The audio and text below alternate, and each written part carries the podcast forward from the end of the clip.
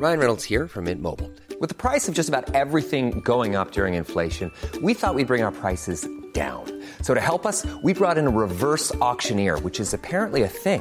Mint Mobile unlimited premium wireless. Ready to get 30, 30, bit to get 30, bit to get 20, 20, 20, bit to get 20, 20, bit to get 15, 15, 15, 15 just 15 bucks a month. So, Give it a try at mintmobile.com slash switch. $45 upfront for three months plus taxes and fees. Promo for new customers for limited time. Unlimited more than 40 gigabytes per month. Slows. Full terms at mintmobile.com. Heraldo Podcast, un lugar para tus oídos. Noticias del Heraldo de México. Madrugada este lunes 7 de noviembre, Rautel N., el hombre que estaría implicado en la muerte de la joven de 27 años, Ariadna Fernanda López, y quien era buscado por las autoridades de la Ciudad de México, se entregó ante la Fiscalía Especializada de Feminicidios y Delitos Cometidos contra las Mujeres en Monterrey, Nuevo León. Telediario informó que el sujeto llegó voluntariamente con sus abogados después de las tres horas, y el hombre le mencionó a dicho medio que se entregaba porque se había enterado en las noticias que un juez de la Ciudad de México lo buscaba, pero que él era inocente. No la maté, por eso vengo a afrontar la justicia, agregó. En su segundo día de recorrido por la Ciudad de México para participar en la contienda interna de Morena, el canciller Marcelo Ebrard afirmó que ganará la encuesta morenista para ser candidato presidencial y se comprometió a continuar con el movimiento de la cuarta transformación del país, aunque con cambios.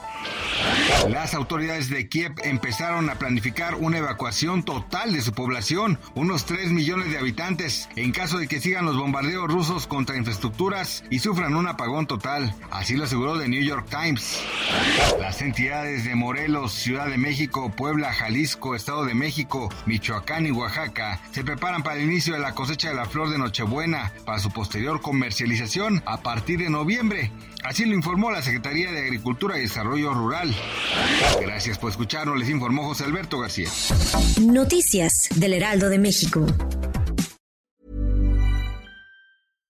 When you make decisions for your company, you look for the no-brainers. And if you have a lot of mailing to do, stamps.com is the ultimate no-brainer. It streamlines your processes to make your business more efficient, which makes you less busy.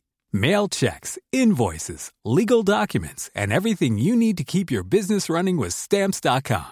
Seamlessly connect with every major marketplace and shopping cart. Schedule package pickups and see your cheapest and fastest shipping options from different carriers, with rates up to 89% off USPS and UPS rates. And with the Stamps.com mobile app, you can take care of mailing and shipping wherever you are. Make the same no-brainer decision as over 1 million other businesses with stamps.com. Sign up with code program for a 4-week trial plus free postage and a free digital scale. No long-term commitments or contracts.